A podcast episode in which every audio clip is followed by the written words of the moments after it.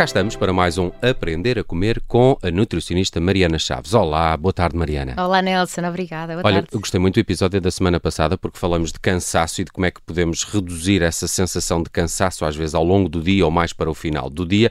Uh, escutem esse episódio que está disponível no nosso site em observador.pt. Mas hoje vamos aqui a uma dúvida de um ouvinte. Uh, vamos falar de triglicéridos uh, e vamos tentar perceber quantas vezes eu me vou enganar a dizer este nome. associamos muito os triglicéridos uh, a, a, um, a, um, problema sanguíneo. Uh, associo muito ao colesterol. Quando alguém tem problema de colesterol, quase sempre tem triglicéridos ou, ou, ou não. O que é que são os triglicéridos, afinal? Olha, os triglicéridos são gordura que está presente no nosso sangue. Normalmente. Não é, é mais ou menos como o colesterol? Uh, é diferente. É um bocadinho diferente, porquê? Porque está totalmente dependente do nosso comportamento alimentar.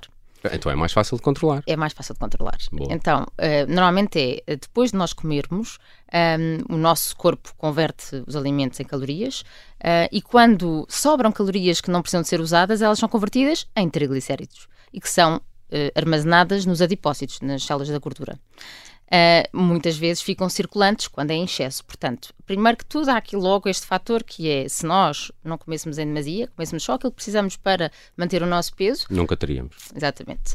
Ah, existe aqui um, um parênteses que eu preciso dizer que é, obviamente, que há aqueles casos geneticamente mais complicados que têm muita tendência, mas são raros. Portanto, a maioria da população é isto, exatamente como disseste, é controlar aquilo que comem.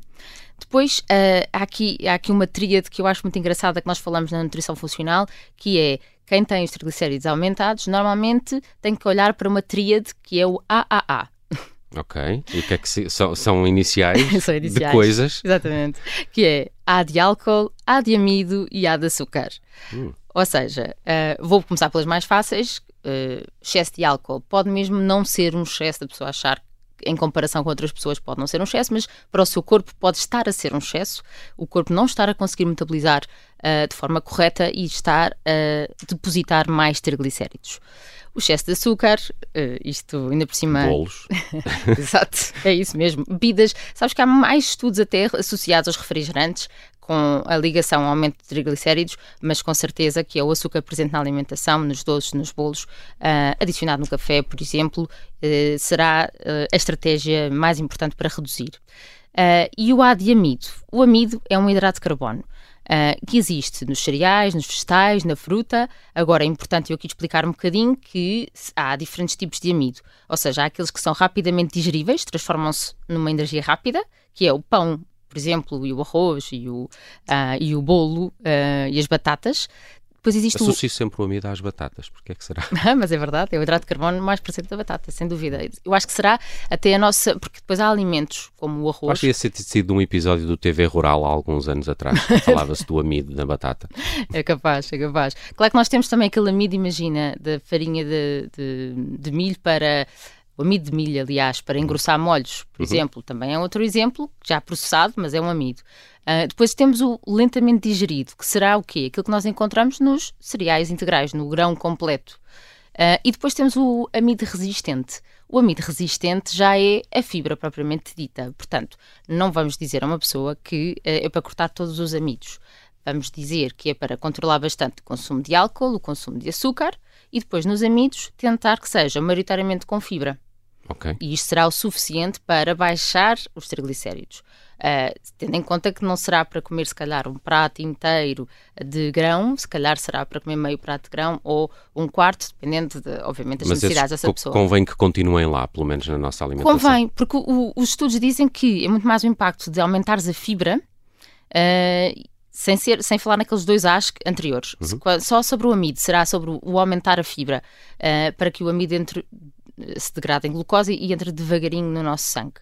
Portanto, isto para explicar uh, aqui que os triglicéridos, apesar de ser uma gordura no nosso sangue, a estratégia não será reduzir a gordura da alimentação. Pelo contrário, há outro estudo a mostrar que se nós consumíssemos, uh, controlando estes três A's e consumíssemos duas vezes por semana peixe gordo, conseguíamos ainda um melhor resultado nos nossos valores de triglicéridos. Portanto, não confundir que é gordura no sangue que eu tenho aumentada, sim senhor, mas é devido ao meu comportamento alimentar e eu consigo dar a volta a, a este valor, sem dúvida. E há aqui uma coisa engraçada, Nelson, que há pouco falavas de colesterol. E é engraçado que uh, estes três A's que eu falo, esta tríade, uh, faz também diminuir o colesterol HDL. O colesterol. Esse é o bom ou o mau? Esse é o bom. Ok. é o que nos previne. Por isso é que nós nunca conseguimos ter triglicéridos altos e HDL alto. Não. É, é, os triglicéridos, quando estão altos, quer dizer que exageramos nos 3 A's. Então, se exagerarmos nos 3 A's, nós estamos a baixar o nosso HDL, nós estamos realmente a aumentar o nosso risco cardiovascular. Ok. Portanto, uh, isto. Isso é um equilíbrio, às vezes pode ser um bocadinho complicado de fazer, não é? E, mas isto leva-nos sempre à, à mesma solução que é para corrigir valores de colesterol e para corrigir valores de um, triglicéridos, nós temos que, obviamente, ter um comportamento alimentar diferente, temos que apostar nas gorduras boas. Se o fizermos, controlando os hidratos de carbono, nós conseguimos ter os vários valores de colesterol e triglicéridos bastante controlados. Uhum. Aqui, quando falamos de triglicéridos, uh, uh, Quais são, já sabemos que as doenças cardiovasculares são assim o grande problema destes, da gordura no sangue, como os triglicéridos, mas há outros uh, problemas de saúde que podem estar associados aos triglicéridos? Uh, penso que será maioritariamente este, mas, mas é engraçado que falas deste risco cardiovascular e nas nossas análises uh, será interessante, para além de medir os triglicéridos e o colesterol total, um, é interessante, por exemplo, medir a homocisteína que é isso? A homocisteína é um, um fator de risco cardiovascular que nós sabemos que tem tanto impacto na doença cardiovascular como a tensão arterial uhum. e que tem mais do que o colesterol. Okay. Esta homocisteína acaba por ser um valor que nós queremos que seja abaixo de 10 e que normalmente está eh, inversamente proporcional ao ácido fólico. Eu sei que isto começa a ser um bocadinho teórico, mas, mas para as pessoas perceberem, ácido fólico é uma vitamina do complexo B que vem dos vegetais verdes. Uhum. Portanto, se nós aumentarmos muito os vegetais de folha verde, nabiça, espinafres, uh, agrião, se nós aument... grelos, se nós aumentarmos esses vegetais em maior quantidade diariamente, aumentamos o ácido fólico, logo estamos a baixar esse fator de risco chamado homocisteína. Portanto, quem uh, acha que tem estes valores sempre Uh, ou acima do limite, ou mesmo borderline, se calhar faz sentido pedir ao médico para pedir esta homocisteína e o ácido fólico e assim tem uma visão mais completa sobre o seu risco cardiovascular. Hum. Uh, estava, estava, também aqui a tentar uh, perceber o, o, os triglicéridos, de facto, são, são falados uh, há, há, muito tempo e muito associados ao, ao, colesterol. Há pouco falavas do HDL como sendo o bom, o colesterol bom.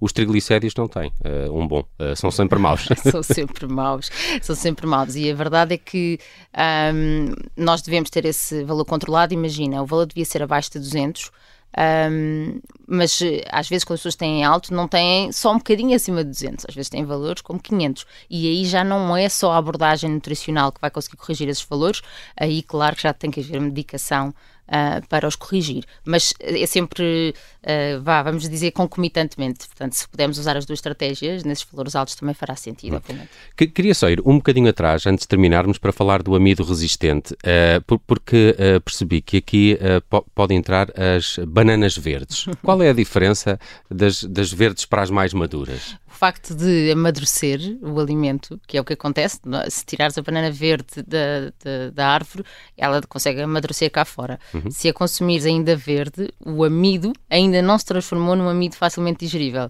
ainda está resistente e então não consegues, consegue, acaba por ser um, um produto que no final quase que tem menos hidratos de carbono, na verdade não tem menos, só são menos absorvíveis. Uhum. Uh, e acontece também o mesmo com o arroz. Um, o arroz, quando cozinhado, que tem um amido normal, Uh, normal, quer dizer, de, de, de fácil uh, digestão, mas quando é arrefecido depois de cozinhar, o amido torna-se mais resistente, porque se uh, quase como se criam umas ligações mais resistentes do amido. e então a absorção é mais devagar. Portanto, cozer arroz, arrefecê-lo e comê-lo outra vez aquecido, nós absorvemos menos o amido. Isso é muito engraçado. Uh, não, não fazia ideia que o arroz podia modificar consoante está quente ou frio. Será que o arroz de sushi, como vem frio, pode ser melhor para esta situação? É, só que eu tenho que dar aí a má notícia: é que o arroz de sushi leva açúcar. Ah, é. açúcar. Por isso é que é saboroso, não é? E o açúcar é um dos A's que devemos eh, evitar ou controlar se queremos controlar também os nossos triglicéridos. AAA álcool, amido e açúcar são estes três fatores que uh, podem uh, controlar na, na, na, sua alimentação uh, diária e, com isso, atingir valores mais aceitáveis de triglicéridos, que, como sabemos, é uma gordura muito prejudicial à nossa saúde e pode estar na origem de uma série de problemas cardiovasculares, entre outros. Triglicéridos, uma palavra que a Mariana Chaves nunca se enganou a dizer ao longo deste episódio. Nem Nelson. Nem eu. Conseguimos, conseguimos, Mariana. Está, está feito. De hoje a uma semana semana a Mariana está de novo na tarde em direto com mais um episódio do Aprender a Comer. Até para a semana, Mariana. Até para a semana, Nelson.